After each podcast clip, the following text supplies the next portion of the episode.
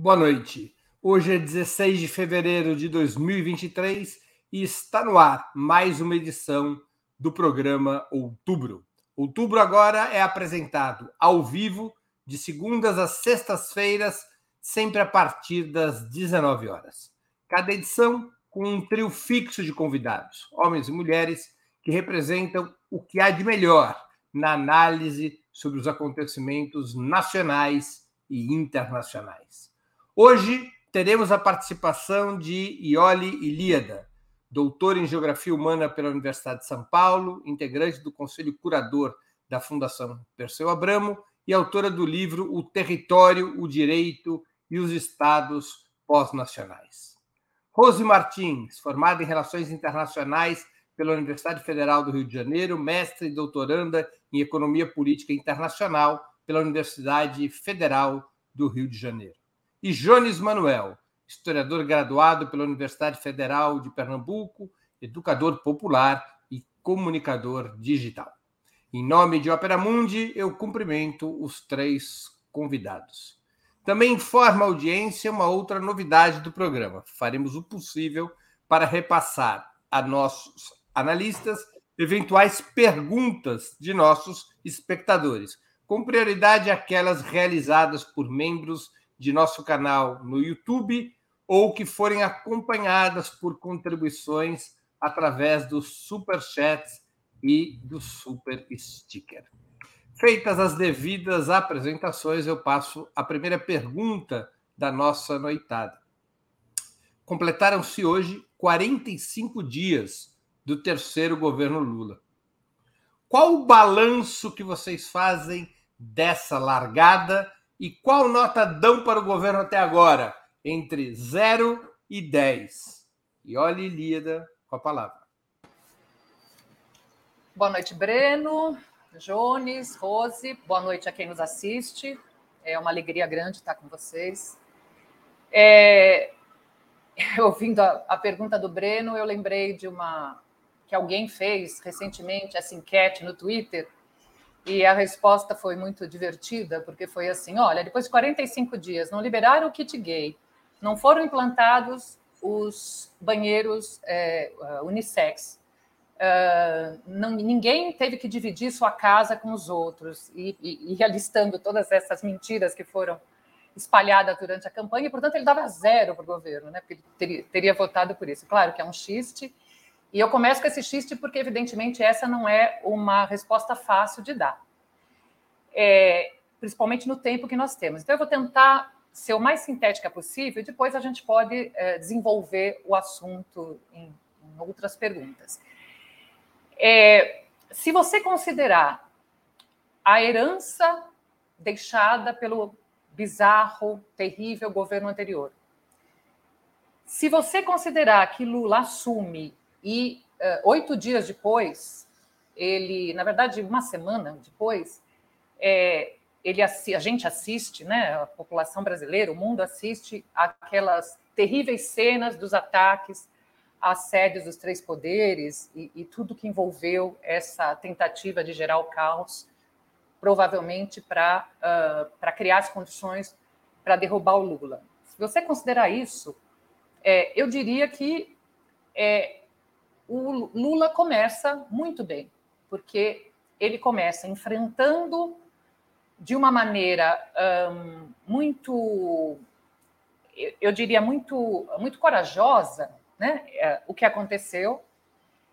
Ele uh, inicia é, enfrentando um outro problema que vem à tona, que é uh, muito sério, e eu me refiro aqui à questão do escândalo do, da matança, do verdadeiro genocídio à população Yanomami, né, no estado de Roraima, ali na Amazônia. É, ele enfrenta isso e ele um, começa com uma agenda é, internacional muito ativa, fazendo mais em poucos dias do que o governo Bolsonaro fez é, em todos, os, uh, todos os, os, seus anos, os seus quatro terríveis anos de governo. Um, além disso, eu citaria também é, o anúncio da retomada de uma campanha de vacinação ampla e não só da vacinação contra a Covid, mas também a retomada da vacinação, dos programas de vacinação, que estavam realmente é, sofrendo muito com a divulgação de todas as notícias e todos esse, esses valores anti-vacina durante também o período anterior. É, além disso, agora, hoje, nesses últimos dias, mais medidas positivas foram anunciadas, né? E, como o meu tempo é pouco, eu vou, eu vou resumir. Eu me refiro aqui ao aumento do salário mínimo, embora isso já estivesse previsto, enfim. Uh, eu me refiro à, à correção da tabela renda, embora ela também esteja aquém é, do que foi prometido na campanha. Me refiro a algo importante, que é a correção das bolsas, né, do, do, das bolsas de mestrado e doutorado. Tudo isso para dizer que existem muitas coisas boas nesse governo a aplaudir. 45 dias é muito pouco e, uh, e se considerar o governo que, o que foi pego, o que ele fez já justificaria, eu diria isso, a sua eleição. Mas não dou nota 10, vou dar nota 8. Por quê? E com isso eu concluo, depois podemos falar mais. Porque existe para mim um problema de fundo. Existem alguns problemas de fundo, mas o maior para mim é justamente o fato de que o governo, as primeiras medidas do governo, é, não apontaram claramente para aquilo que me parece fundamental, que é romper com vários dos preceitos neoliberais de uma política macroeconômica neoliberal, que de fato possibilitaria é, a esse governo uma transformação do país, que possibilitaria resolver os problemas hoje colocados, os problemas da fome, os problemas e eu não, não posso me estender aqui, porque senão o Breno vai, vai me cortar o microfone. Então, claramente, está faltando isso, está faltando deixar claro, está faltando mostrar que o governo tem uma visão diferente de mundo e que ele vai implantar esta visão. Mas 45 dias são 45 dias. Depois conversamos mais sobre isso.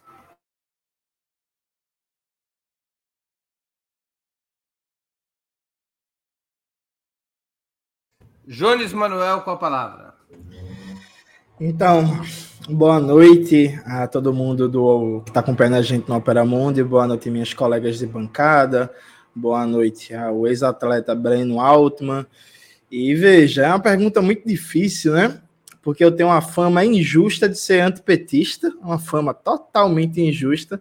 Então o Breno já me coloca numa saia justa de dar uma nota. Mas brincadeiras à parte, Veja, a análise que, eu, que a gente expressou durante a eleição, no segundo turno, é que era a principal função do governo Lula era dar uma parada, um break na destruição bolsonarista do país. Essa missão foi cumprida.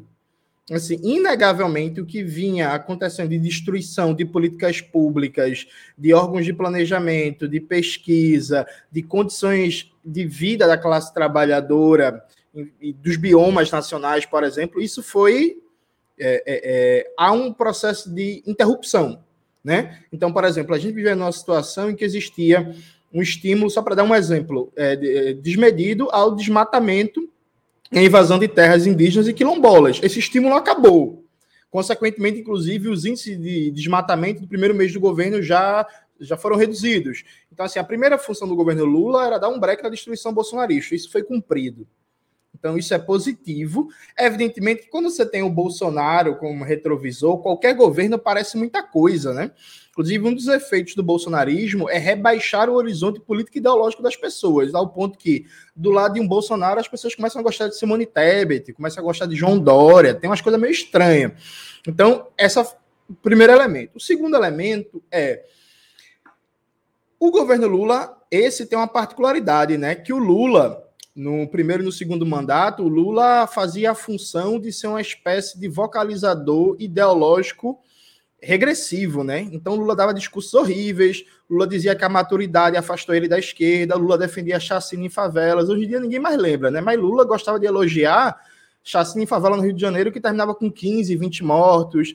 Lula falava que é, é, esse negócio de desenvolvimentismo é coisa do passado. Lula dizia que era ótimo o país ser um país agroexportador de commodities, que não precisava de indústria e coisas absurdas desse tipo. Nesse terceiro mandato, Lula é a espécie de voz da esquerda do governo. Né? E do ponto de vista, inclusive, da política econômica, Lula tem sido um agitador do debate público, que é uma coisa que o governo petista, tanto Lula como Dilma, nunca fez. É a primeira vez que a gente vê um governo petista em que o presidente é um agitador do debate público e que vem dando contribuições importantes. Por exemplo, o papel que Lula cumpriu agora nesse debate sobre juros foi fundamental. Sabe? Foi fundamental. Objetivamente, o Lula foi o agente de levantar um debate, um debate que, ao meu ver, a gente está ganhando.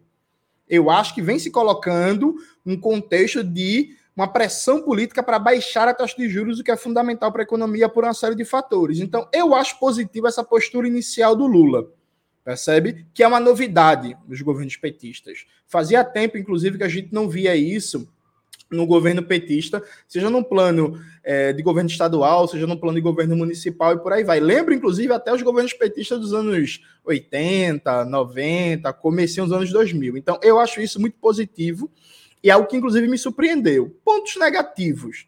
O, o Fernando Haddad, que é um cara que está à direita do André Lara Rezende, está à direita, inclusive, do José Serra, viu? Porque a opinião do José Serra sobre a autonomia do Banco Central é muito mais dura que a do Fernando Haddad, por exemplo. Então, o ministro Haddad anunciou um pacote de austeridade com corte de 50 bilhões, sabe? Então, tipo assim, e a posição do Haddad, o Haddad, é, ideologicamente, o Haddad é um anti é, política industrial, né? O Haddad é um social liberal. Inclusive, não sou eu que estou dizendo, viu, gente? Não fiquem bravos comigo. Tem entrevista do Haddad que ele fala, na eleição de 2018, que ele defende o liberalismo com preocupação social.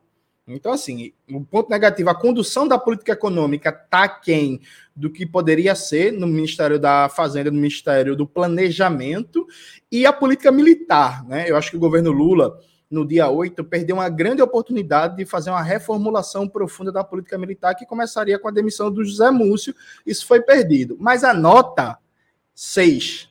6, que é, tá bom, que é mais que 50%, já dá para passar de ano, né?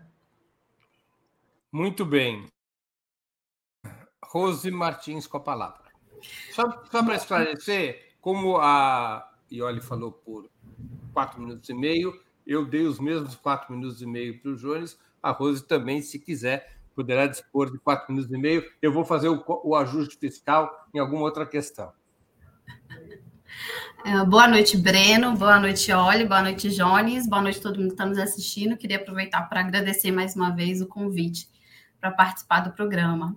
Bom, eu vou uh, balizar minha nota de acordo com o que o Lula prometeu em campanha e de, e de, acordo com o que a gente tinha com o Bolsonaro. Então, eu vou seguir um pouco aí, olha, e vou dar nota 7, porque eu acho que o Johnny chamou a atenção para uma coisa muito importante no final da fala dele, que é a questão dos militares. Mas, para falar das coisas boas, é, eu acho que, em relação à política externa, o Lula é, acertou muito, é, voltou, fez uma volta automática para a integração latino-americana, voltou para a CELAC, fez um discurso muito importante na CELAC, isso está é, de certa forma, de, ligado de forma muito íntima ao nosso desenvolvimento econômico. É, o reajuste das bolsas é, de pesquisa, eu acho que esse foi um ponto muito importante. As bolsas estavam há 10 anos uh, sem reajuste. É, ele falou hoje na entrevista para a CNN né, da valorização do salário mínimo, na volta daquela política que foi é, no primeiro mandato do governo Lula. E a questão da Amazônia também, dos povos é, Yanomamis, e a questão é, do garimpo, da, da, preservação da floresta, o João chamou atenção para taxas de desmatamento. E realmente, essa questão dos militares, eu acho que é a que está mais obscura no momento e é uma questão mais urgente. É, acho que o Lula não, ainda não lidou com isso de uma forma é, frontal. E eu acho que o Johnny chamou a atenção também para outro ponto, que é o econômico, que aí é, eu acho que também não está exatamente claro, apesar das posições à esquerda do Lula, ele chamou para o debate da questão do Banco Central, da taxa de juros, não está exatamente claro qual que é a relação entre ele e o Fernando Haddad porque parece que as falas é, não estão tão convergentes. O, o Haddad tem esse histórico, né, essas falas em, em, defesa de uma economia mais liberal, e o Lula, por outro lado, está aparecendo como uma face esquerda desse governo. Mas acho que, em relação ao que o Lula prometeu em campanha, e o que a gente tinha com o governo Bolsonaro, esses 45 dias foram muito positivos. Muito bem eu gosto de convidados que cumprem o, o, tempo. É uma coisa fantástica. No futebol, Jones Manuel, você que não entende nada de futebol, Existia antigamente um prêmio que chamava Belfort Duarte, para aquele jogador que conseguia passar o campeonato inteiro sem ser expulso de campo. Então, na rodada agora, o prêmio Belfort Duarte vai para Rose Martins. Eu vou passar a próxima pergunta, que tem a ver com o tema que vocês estão, com as opiniões que vocês emitiram. O presidente Lula, em entrevista há pouco na CNN, a Rose já citou essa entrevista, voltou a criticar a taxa de juros e a polemizar contra a independência do Banco Central, estimulando a mobilização social contra o presidente da instituição, Roberto Campos Neto. Na opinião de vocês, e alguns já se referiram a isso, o presidente acerta ao trazer a política monetária para o lugar principal do debate político? Jones Manuel com a palavra. Veja, eu acho que tem. É, repare, tem um ponto, é, é importante, né? é como esse governo, tranquilo, beleza. Só que há uma predisposição da população a ter uma paciência maior no começo de governo. Então é muito difícil você formar um caldo para derrubar um governo ou para, por exemplo, fazer um impeachment ou para emparedar um governo nos primeiros seis meses, a não ser numa situação atípica, como foi, por exemplo, a vitória de Dilma em 2014. E, Mas é uma predisposição. Ou desde que você não viva no Peru, né? Exatamente. Mas aí, enfim, é uma situação de crise permanente, intensificada e por aí vai. Então, é importante para o presidente Lula manter é, uma política, manter não, aliás, conseguir uma política de geração de emprego, de crescimento econômico para virar o ano com a popularidade alta. Porque me parece que as tentativas de emparedar de maneira mais firme o governo, ou até iniciativas golpistas de é, cavar um impeachment, vão ser é o tipo de coisa que prospera a partir de 2024 especialmente pela, pelo não sucesso da manobra político-militar do dia 8 de janeiro para arrancar uma GLO e aumentar a tutela militar sobre esse governo, parece que está se esperando um momento de fragilização do governo. A partir do momento que o Lula vai para cima do Campos Neto, vai para cima da política do Banco Central e mobiliza todo um debate sobre política de juros, sobre a autonomia do Banco Central, sobre expansionismo fiscal e por aí vai, o Lula está criando as condições para ele ter um governo com mais popularidade. Porque, gente, cá entre nós, eu até falei isso e fui mal interpretado. Que eu falei assim, ó, muito massa o Silvio de Almeida, muito massa Niele Franco, a Sônia Guajajara e por aí vai. Só que esses ministros, essas políticas importantes, não fazem com que um governo seja avaliado como popular para mais ou menos 50 milhões de brasileiros, que a gente está falando de um contingente da classe trabalhadora que não é organizado, não está em sindicato, não está em movimento social e que responde ao governo de acordo com, grosso modo, suas condições econômicas. Então, se o salário está em crescimento, se o poder de compra está em crescimento, se o emprego está em crescimento, se o custo de vida está em queda, vai ter uma aprovação positiva. A prova disso é o próprio período petista, que no final do segundo mandato do, Lula, a mídia batia todo dia violentamente no governo Lula, mensalão, corrupção, mensalão, corrupção, não sei o quê, e o Lula tinha índices de popularidade astronômicos, porque estava no momento de emprego em alta, crescimento do poder de compra de salário mínimo, é, redução da fome e por aí vai. Ou seja, é central aumentar a margem de governabilidade da política econômica para fazer uma política expansionista, turbinar o gasto público, gerar emprego e aproveitar oportunidades que estão colocadas. Por exemplo, o Brasil tem mais de 14 mil obras paradas que estão com licitação executada, que a característica de retomada é muito simples, é só reinjetar dinheiro sabe? Você não precisa fazer novas licitações, novos trâmites jurídicos. Isso é fundamental para gerar emprego, por exemplo, via construção civil. Agora, para isso, é preciso aumentar o espaço. Não dá para crescer com a taxa de juros de 13% ao ano, juros reais de 8% e com a meta de inflação de 3%. Isso precisa ser derrubado, né, para ontem.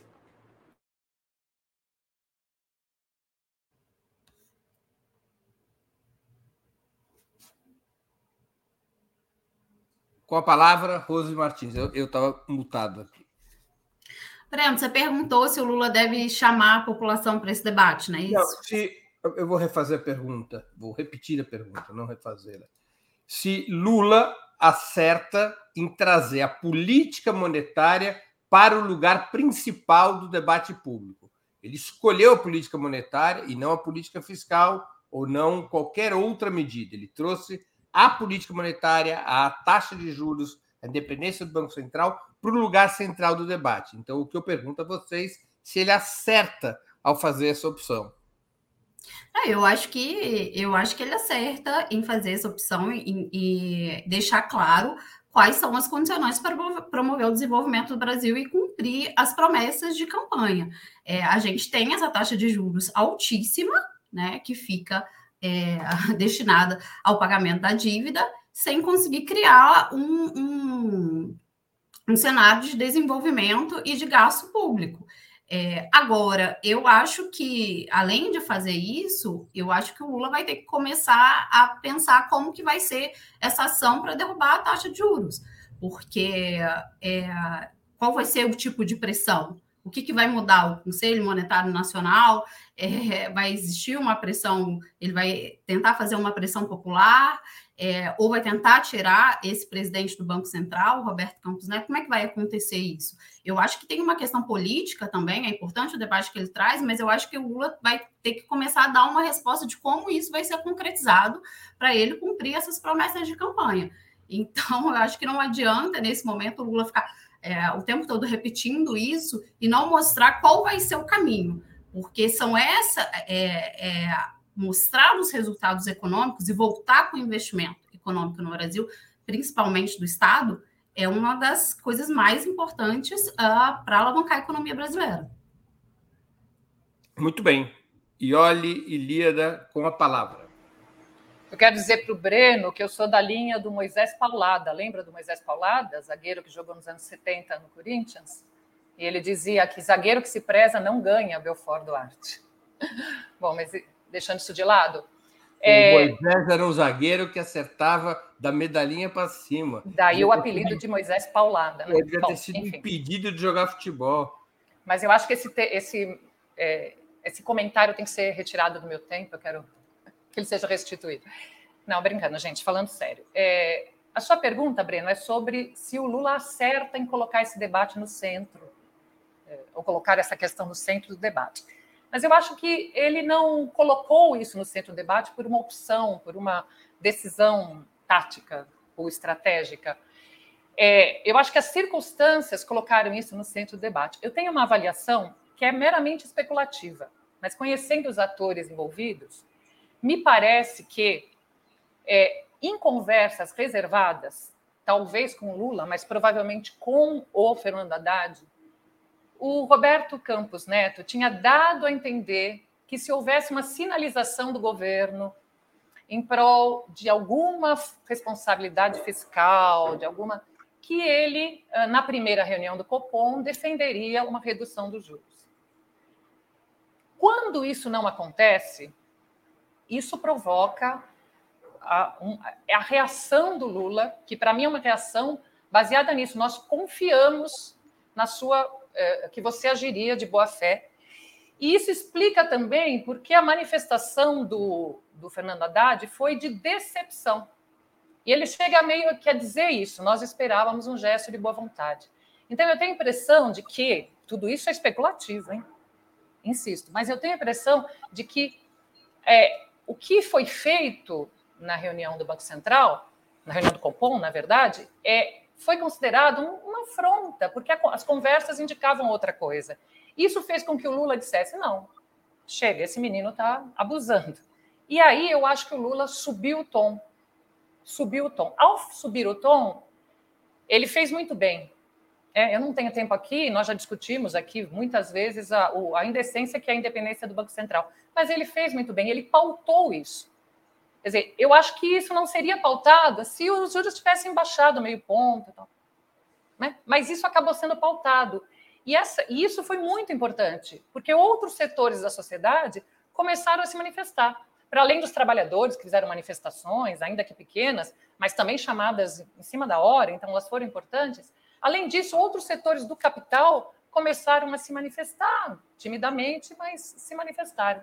E isso eu acho que colocou o, o, o Roberto Campos Neto num brete, quer dizer, ele também baixou o tom. Então, eu acho que isso pautou o debate público e isso também colocou o Roberto Campos no seu devido lugar. Mas a minha intuição, e insisto que é mera especulação, me indica que havia uma crença de que ele baixaria os juros e por não que ele defenderia isso e por não tê-lo feito, é que a, a reação provocada foi dessa monta. Muito bem. Vamos a mais uma pergunta, mudando de tema. Diversos analistas identificaram na nota assinada pelos presidentes Lula e Joe Biden, após reunião na Casa Branca no último dia 10 de fevereiro, uma inflexão brasileira em relação à guerra na Ucrânia, se comparado este documento com as declarações de campanha do líder petista.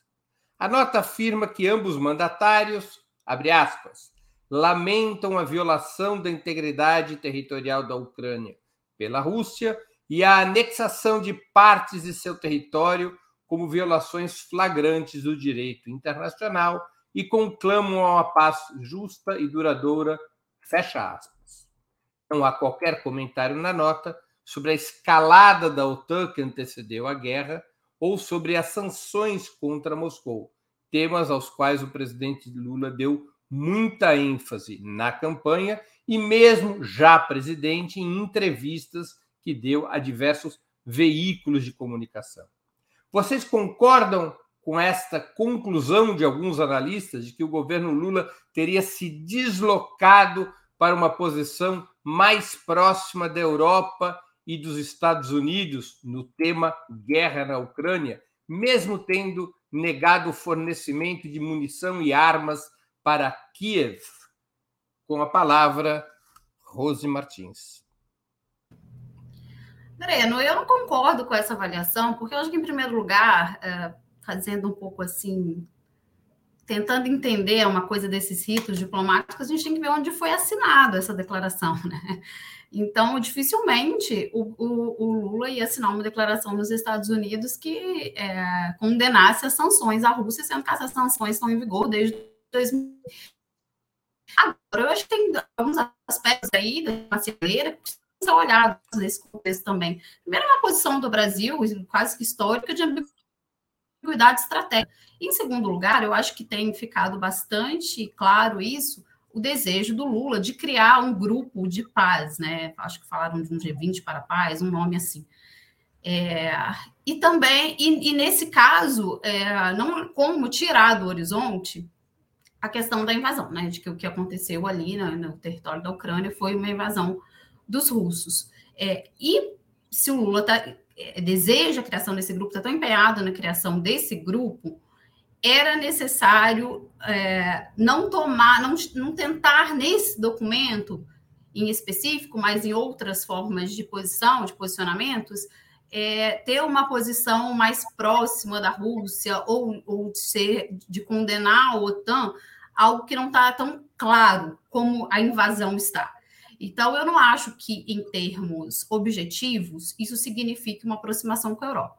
Obviamente que mostra uma mudança no discurso do Lula, né? Tem a, a entrevista do Lula na revista Time, um pouco antes de ser eleito, acho que uns 60 dias antes de ser eleito, que ele fala claramente da política da OTAN, uh, que ele fala da figura do Zelensky, né? Ele, é, é, ele entra em detalhes sobre isso, do que, que significa a, a postura do presidente. É, e, e, nesse, e, depois de eleito, né, mais especificamente dos Estados Unidos, o Lula não faz menção a isso. Eu acho, então, assim, eu não acho que em termos práticos isso signifique uma aproximação com a Europa, mas eu acho que tem uma questão da composição diplomática brasileira, da tradição diplomática brasileira, que os dois governos do Lula é, é seguiram uma mesma linha, que é essa questão da ambiguidade estratégica, e a, a vontade do Lula de criar um grupo para paz. E onde essa, essa declaração foi assinada, é claro. Agora, o que vai acontecer depois dali eu acho que aí, uma, numa visão mais ampla do que é a política externa do governo Lula, dificilmente vai ter uma aproximação com a Europa em termos práticos, reais, objetivos, que foi que ficou claro na recusa do Lula em enviar munição para a Ucrânia. Muito bem, novamente cravando nos três minutos, é, liderando o, o troféu Belfort Duarte. Com a palavra, Ioli Ilíada. Não, eu concordo com a, com a Rose, que assim, uh, esse era um comunicado conjunto. É óbvio que ele não conteria nenhuma autocrítica dos Estados Unidos. Né? Nós reconhecemos que é um absurdo a gente expandir a OTAN e que é um absurdo as sanções que nós aplicamos. Ponto. Segunda coisa é que é, a gente sabe que esses documentos são negociados. Muitas vezes há várias versões antes da versão final. Então a gente não sabe o que ele continha antes. Talvez contivesse coisas piores e na negociação as partes fizeram concessões. Isso também, eu estou no campo aqui da, da imaginação. Mas é bem possível que isso tenha acontecido. Terceiro, acho que tem um problema no documento, quer dizer, é, antes, antes de falar do problema, é, é a posição de considerar, é, de condenar a agressão, a chamar de agressão, condenar a, a invasão russa na Ucrânia ou a anexação de territórios como uh, como uh, como nossa, me estou fugindo das palavras. Bom, né? Isso é da idade também, gente é, como, como, um, é, como um desrespeito às normas internacionais, é, isso, se vocês pensarem, já corresponde à posição do Itamaraty, corresponde à posição que o Celso Amorim externou na ocasião da guerra em vários debates que ele fez, quando ele não era é, não era nada no governo e agora ele é o assessor especial para assuntos internacionais do presidente Lula. Então, isso mais ou menos corresponde à posição do Celso Amorim e tudo indica que é a posição do Mauro Vieira não era a posição do Lula. Na negociação, é, permaneceu essa, essa condenação, mas o Lula me parece que está convencido, é, me parece que está convencido, agora mesmo na entrevista da CNN, ele reforçou isso, de que a Rússia cometeu o que ele chamou, entre aspas, na, na entrevista, de erro histórico. Antes, na campanha, ele não utilizava esses termos. Agora ele parece estar convencido de que foi um erro histórico a invasão né, do, do, da Ucrânia pela Rússia. O problema maior do documento, para dizer bem a verdade, é, é caminhando para o final, para tentar concorrer ao troféu, o problema maior do documento, é, para mim, não está em nem lamentar essa, essa essa ocupação do território ucraniano ou anexação, porque lamentar, sei lá, em algum sentido todos nós podemos lamentar, porque as consequências são negativas. É firmar lá, é, é, é colocar ali essa história de que isso foi um desrespeito às, ao direito internacional. Porque se um país desrespeita aos direitos internacionais, se aceita que ele seja sancionado. Então, se eu fosse um negociador, eu pararia, pararia ali, se houvesse condições, pararia ali. Então, acho que houve uma comida de bola. Mas acho que isso corresponde à posição do Itamaraty. Isso não tem nada a ver com não reconhecer que a OTAN tem culpa, que não reconhecer, encerrando mesmo, que a OTAN também, que a expansão da OTAN é culpa, quem é o culpado, que os dois lados, quem não, é, né, quando não quer, dois não brigam, como disse o Lula, isso não significa que, é, que essa não seja a posição, mas acho que o Lula está convencido que foi um erro a invasão. Com a palavra, Jones Manuel. Veja, eu acho que tem um, um elemento é, importante de política interna nessa, nessa movimentação de política externa, que é uma tentativa de estabelecer uma espécie de boa relação com o governo Biden.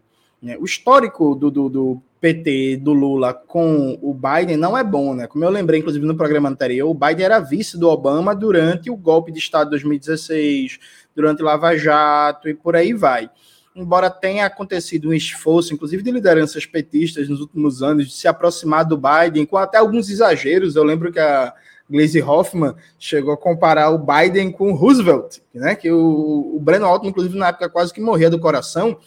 É, embora tenha havido alguns exageros, acho que há um esforço de distensionar porque o Lula, como é o Lula, inclusive, tem sempre aquela coisa de não colecionar várias frentes de inimigos ao mesmo tempo, né?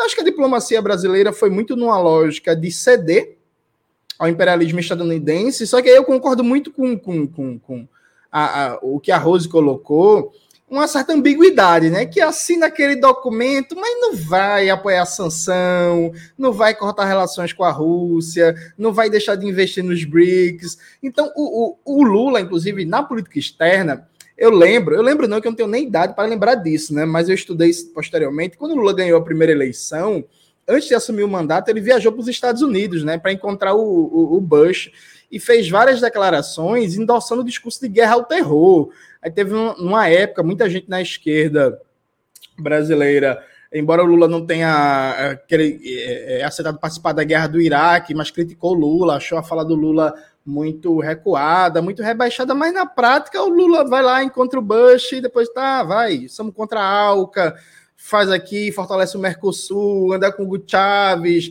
vai, visita Fidel Castro e por aí vai. Então, eu acho que eu concordo com, com o Iola, eu acho que eu não assinaria o documento naqueles termos, tentaria negociar um pouco mais, mas eu acho que as implicações práticas daquilo ali não são muito profundas. A questão central, e aí eu tenho uma, uma, uma dúvida realmente, é a primeira viagem do Lula foi para a Argentina, uma sinalização muito importante. Né? A segunda foi para os Estados Unidos. A minha curiosidade é saber quando é que vai ser a viagem para a China. Né? Se... Está marcado para a segunda quinzena de março.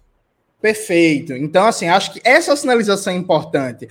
Sinaliza a primeira viagem na América do Sul, Argentina, parceiro, a importância da América, da Argentina e Brasil como principais economias do Mercosul, vai para os Estados Unidos, faz uma gracinha, uma média, e aí vem a joia da coroa, né? Que é o acordo estratégico com a Argentina, BRICS a Argentina como principal parceiro econômico é, do Brasil. Inclusive, não tinha nem como não viajar aos Estados Unidos, porque concretamente, para minha tristeza, os Estados Unidos ainda é o segundo maior parceiro comercial do Brasil, né? Então, assim, não é um fato a ser desconsiderado nessa agenda diplomática. Muito bem. Antes de continuarmos, eu queria pedir a vocês que contribuam financeiramente com o Opera Mundi. Há seis formas de fazê-lo. A primeira é a assinatura em nosso site, operamundi.com.br barra apoio. A segunda é se tornando membro pagante em nosso canal no YouTube. Basta clicar em Seja Membro e escolher um valor no nosso cardápio de opções. A terceira e a quarta contribuindo agora mesmo com o Super Chat ou Super Sticker. A quinta é através da ferramenta Valeu, valeu demais quando assistirem aos nossos programas gravados. E a sexta forma de contribuição é através do Pix. Nossa chave no Pix é apoia.operamundi.com.br. Eu vou repetir. Nossa chave no Pix é apoie.operamundi.com.br. A mais eficaz de todas as armas contra as fake news é o jornalismo de qualidade. Apenas o jornalismo de qualidade coloca a verdade acima de tudo. E esse jornalismo que a Opera Mundi busca oferecer todos os dias depende da sua contribuição, do seu engajamento, do seu bolso. Não importa com qual valor possa ou deseje contribuir, para nós ele é muito valioso e desejar eu agradeço. Vamos a uma outra questão, entrando na política, voltando à política nacional. Aperta-se o cerco judicial contra Jair Bolsonaro. Sob investigação por seu envolvimento na intentona do dia 8 de janeiro e com o risco de se tornar inelegível por delitos cometidos durante a campanha, ele ainda se encontra nos Estados Unidos. Em recente vídeo, é, alguns dos seus seguidores disseram que ele voltaria em março. De toda maneira, como vocês avaliam que será o comportamento de Bolsonaro? Ele tentará se manter no exterior para fugir da justiça ou sua opção poderia ser por um retorno hipoteticamente triunfal que mobilize sua base social e tente restaurar sua imagem como líder da oposição de direita. Com a palavra, e olhe. Bom, é, é, difícil responder essa pergunta, porque para dizer o que uma outra pessoa vai fazer, a gente precisa tentar se colocar no lugar dela. E vamos combinar que é que não que é insalubre tentar se colocar no lugar de uma figura tão abjeta quanto o ex-presidente. Mas é, o Bolsonaro, nesses últimos dias, primeiro num evento com evangélicos lá na Flórida, e depois numa entrevista para o Wall Street Journal, ele disse, primeiro, que ele voltaria nas próximas semanas, e depois afirmou que voltaria em março. Acontece que esse sujeito, como diz um amigo meu, não sustenta de pé o que disse sentado. Então, se fosse outra pessoa, poderíamos dizer, não, ele disse que vai voltar. Não. Eu acho que, na verdade, ele não decidiu. Ele está uh, medindo a temperatura. Porque ele tem um dilema. É um grande dilema. Se ele um, volta a esse risco de ser preso.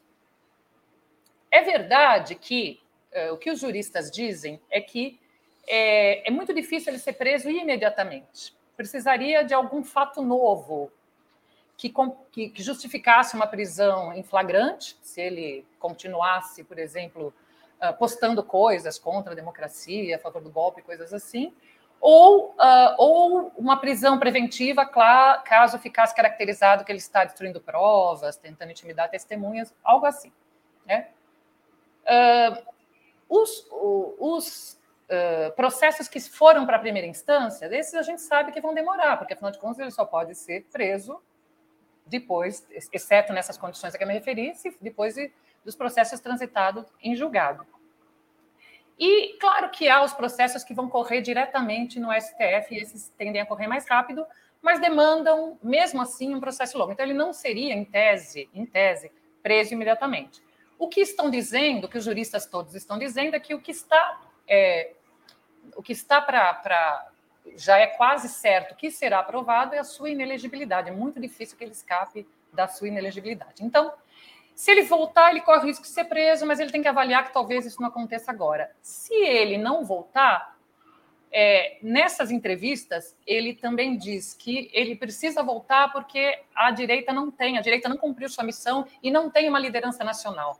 Mas o que ele está querendo dizer é que ele sabe que se ele não voltar, uma outra liderança nacional, outras lideranças nacionais, e há vários aí candidatos, o Tarcísio aqui em São Paulo, o Zema em Minas e outros, vão se apresentar, porque o bolsonarismo é, é, um, é um fenômeno político, social, né, que não depende necessariamente do Bolsonaro para se manter, para permanecer. Então, eu acho que ele está num dilema, acho que ele não resolveu ainda, acho que ele está, uh, está afirmando que vai voltar, mas acho que ele considera a hipótese de fugir e, por enquanto, acho que ele está medindo a temperatura.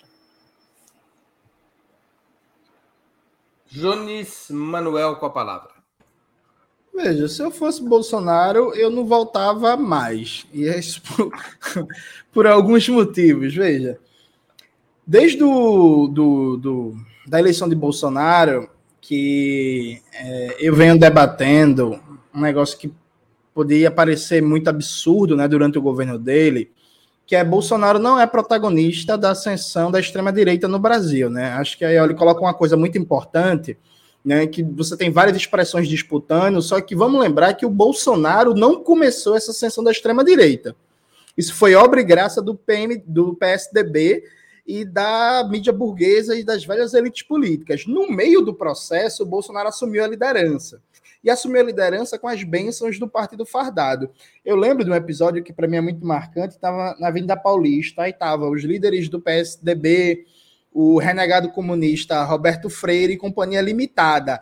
E eles estavam promovendo um, um ato né, de, de extrema-direita contra a presidente Dilma e foram vaiados no, no comício. E ali se percebeu que ó, o negócio estava começando a sair do controle deles. Eles saíram de cena e assumiram um lugar, inclusive, de direita tradicional, porque perderam o bom da história. Então, Bolsonaro é anterior à ascensão da extrema-direita, liderou esse processo, e agora, a meu ver, ele é carta fora do baralho. Eu acho, inclusive, que, considerando a história brasileira, a tendência, pelo que aconteceu nos últimos anos, é ninguém ser punido e pegasse um boi de piranha. E Bolsonaro é o boi de piranha ideal. Porque, na prática, Bolsonaro não comanda uma máquina partidária poderosa, Bolsonaro não é orgânico às classes dominantes. Bolsonaro não comanda largos setores das Forças Armadas, ao contrário do que se disse. As Forças Armadas usaram muito mais Bolsonaro para seu projeto político e Bolsonaro é descartável. Então, Bolsonaro é a figura ideal. E, pegando, citando até um nome que a, a, a Ioli também citou, o Tarcísio, por exemplo, está muito melhor posicionado para ser nova liderança da extrema-direita, porque o Tarcísio foi adotado pelo Kassab. E se tem um burguês talentoso no Brasil para organizar a disputa eleitoral, é o Kassab, né? Então, assim, tá tudo muito bem encaminhado os próximos líderes da extrema-direita no Brasil. Então, se eu fosse Bolsonaro, eu ficava de fora do Brasil, porque a tendência é ele ser o único boi de piranha a pagar. Prova disso, inclusive, é que essa semana, né, o, o, o, o, o Quaquá, essa figura pitoresca da política brasileira, o Cauacuá, por exemplo, estava se abraçando com Pazuello, né, e dizendo que era diálogo, que quem é contra se abraçar com Pazuello, que era um genocídio da pior espécie, é intolerante, e por aí vai. Então já tem uma coisa meio ali delineada, várias figuras do judiciário, antes do Lula assumir, falavam em anistia para o Bolsonaro, isso circulou muito na mídia burguesa, e depois viu que não tinha mais contexto, condição. Na prática, tem uma anistia para os militares, tanto pelo que fizeram na pandemia, tanto pelo dia 8. Então, assim, tá um contexto que, fechando, como tem muita gente gritando sem anistia, sem anistia, sem anistia, é preciso sacrificar alguém para dar uma resposta para a militância. E, para mim, o Bolsonaro tem um perfil ideal para ser o sacrificado da história. Rose Martins com a palavra. Olha, eu concordo com o Johnny. Se eu fosse o Bolsonaro, também não voltava, porque acho que a coisa está feia para ele. E concordo com a Ioli no sentido assim, acho que o Bolsonaro ele está jogando também. Acho que ele não sabe realmente o que ele vai fazer. Ele precisa fazer cálculos políticos e jurídicos é, para ver se ele retorna ao Brasil. Acho que ele tem 16 ações no TSE né, e, e, é o que está mais próximo é, de, de dar algum tipo de castigo para o Bolsonaro, que é ele se tornar inelegível. E, dada a nossa burocracia jurídica, ele não seria preso de imediato. Mas a, situação dele também é, não é tão é, confortável assim, porque ele tá, ele já foi incluído nas, nas investigações é, do 8 de janeiro tem os processos pregressos antes dele ser é, presidente da República, aquela, aquela questão da apologia ao estupro, a questão das rachadinhas, e ele mesmo falou que ele acha que ele pode ser preso a qualquer momento com uma ordem é, ah, de que ele está atrapalhando as investigações, algo que pode ser é, é, não tão embasado ou não tão robusto e que possam prender ele. E nesse discurso que ele falou, ele chamou atenção para a liderança da direita, para a liderança da oposição. E aí ele fala que o Brasil não tem, no atual momento, um líder da direita em nível é, nacional, apenas regional. Então, eu acho que ele também passa essa preocupação. Ele não citou nomes no, no, no pronunciamento dele que eu vi, ele não fala, né, nem do Zema, até porque eu acho que ele e o Zema nem são tão chegados, mas também não fala do Tarcísio.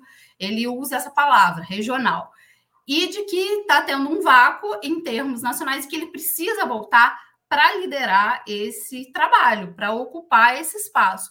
Mas não acho que ele esteja falando isso assim como é, uma prova de que ele vai vencer o Marte, de que ele precisa fazer essa liderança porque ele é um político de envergadura e vai lutar pelos, pelos ideais da direita acho que ele está tentando fazer esses cálculos. Ele vai falar alguma coisa, ele falou contra o 8 de janeiro, falou que não, apo não apoiava a depretação do, do, patrimônio público, mas voltou a falar das urnas recentemente, acho que no dia 8 de fevereiro.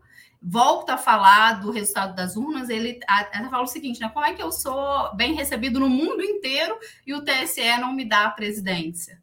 Então, assim, eu acho que ele está fazendo movimento e ver o que, que é né?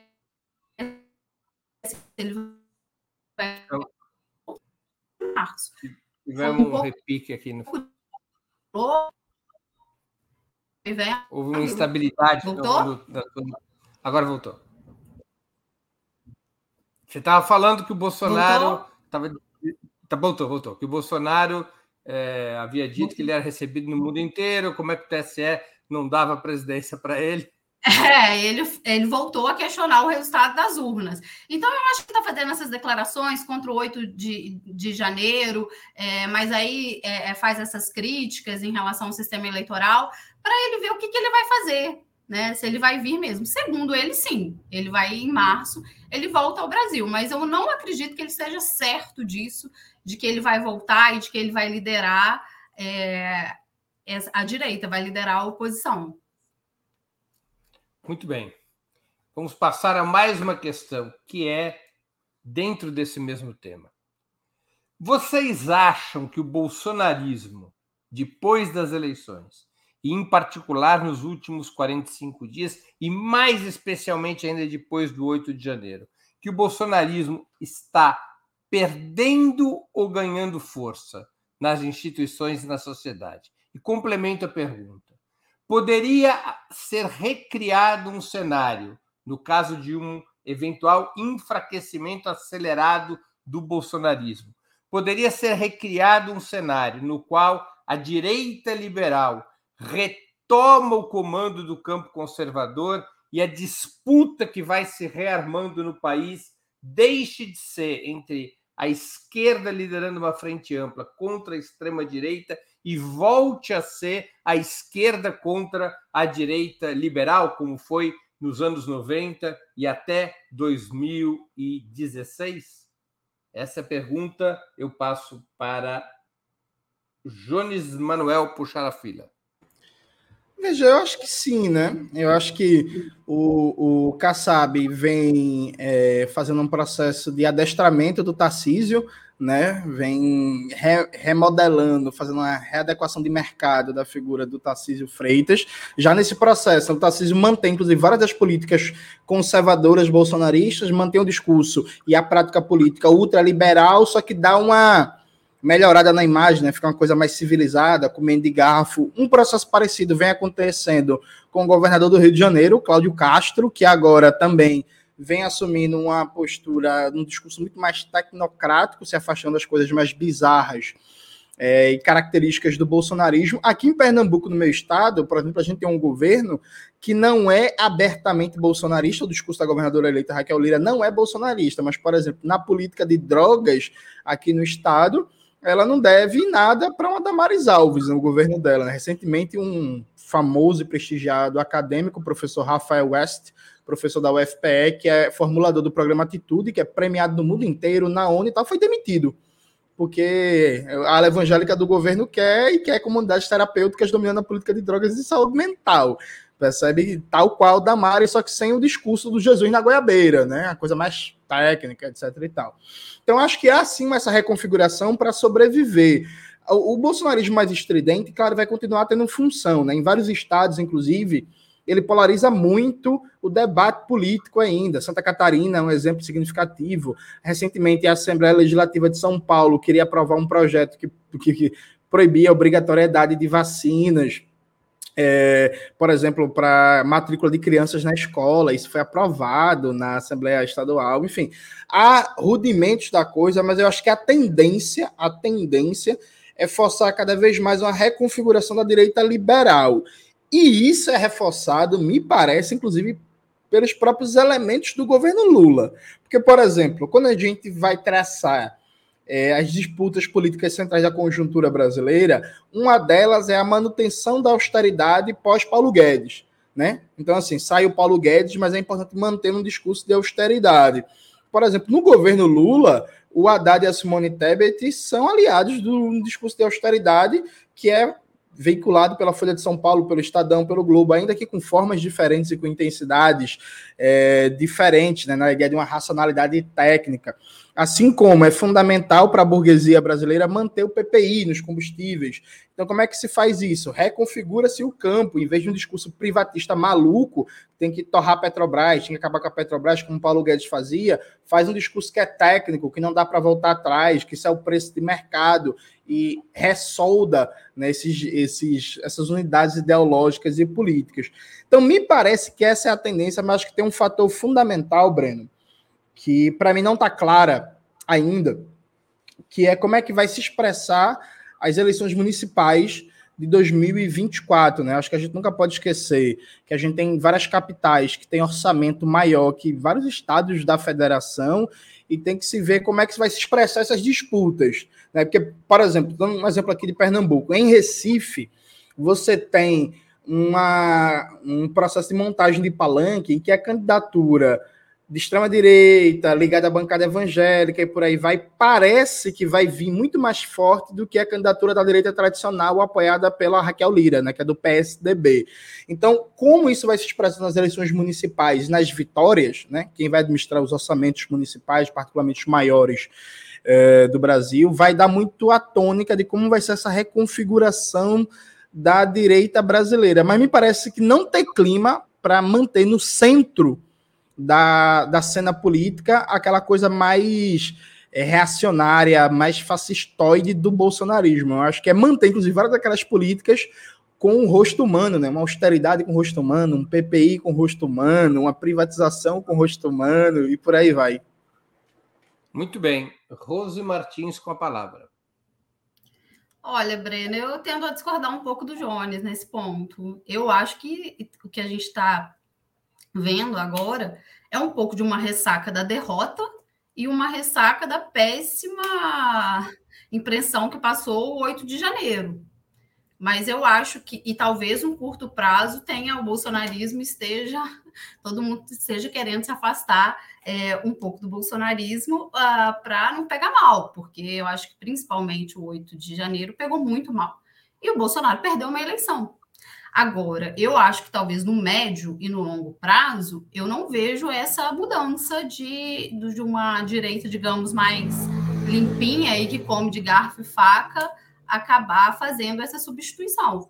E acho, inclusive, que quando o Bolsonaro fala que vai voltar para o Brasil, acho que está nos cálculos dele isso, se esse vácuo vai ser ocupado é, por essa direita, né, uma direita mais, digamos, mais bonitinha, ou a direita da Mares, é, a direita próprio Bolsonaro.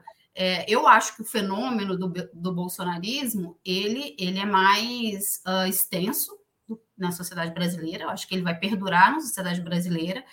É, e aí vai contar também de como que o governo Lula vai lidar né, é, em termos de propaganda, de publicidade, com a questão dos atos golpistas, enfim, de usar toda a questão da pandemia, do que o Bolsonaro falou na pandemia.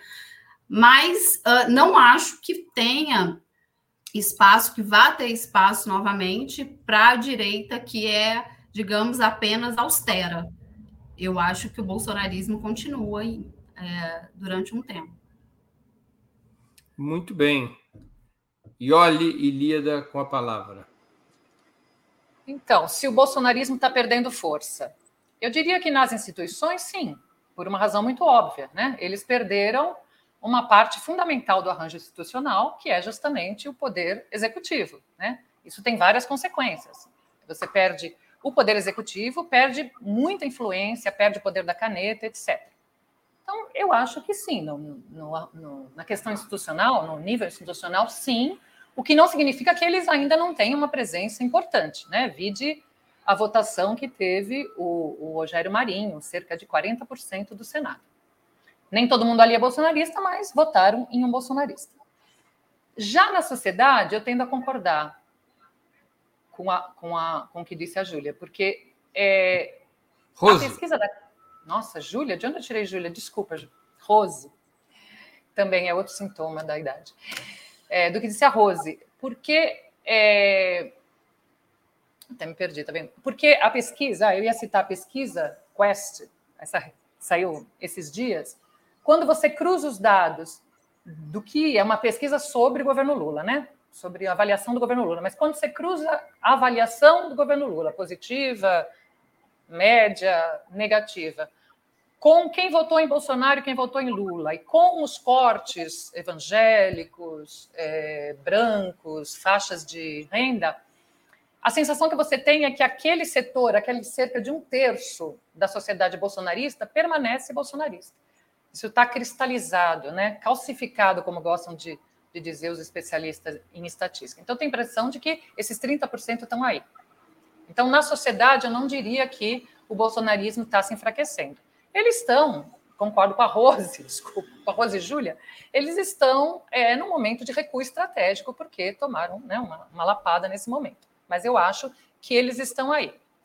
Sobre o espaço para a direita liberal é, ascender, eu diria que esse é o sonho de consumo do grande capital brasileiro e também dos grandes meios de comunicação que eles são porta-vozes. Quer dizer, eu acho que o, o, plano deles, que no final das contas não conseguiram emplacar a terceira via e até mais ou menos apoiaram o Lula contra o Bolsonaro, é que o Lula consiga derrotar o bolsonarismo, mas lá na frente ele não seja capaz de uh, se reeleger, até porque eles estão levando em conta que o Lula já disse que não vai ser candidato à reeleição. Então, eles apostam que essa disputa estará tão aberta que ninguém é favorito e que haverá um campo grande para que o, o, a direita liberal seja, mas veja, na minha opinião, não é, é, o que eles imaginam é que a direita liberal possa ser o polo contra os bolsonaristas, caso eles ainda estejam fortes, ou contra a esquerda, caso nós vençamos essa contenda. Essa é a impressão que eu tenho e vou encerrar porque o maestro mandou. Muito bem, chegamos ao final de mais uma edição do programa Outubro. Nós voltaremos a nos ver na próxima quinta-feira, dia 23 de fevereiro. Eu conversei hoje com Ioli Líada, Rose Martins e Jones Manuel. Muito obrigado aos convidados, às convidadas e ao convidado e à audiência. Boa noite, boa sorte, bom carnaval a todos e a todas.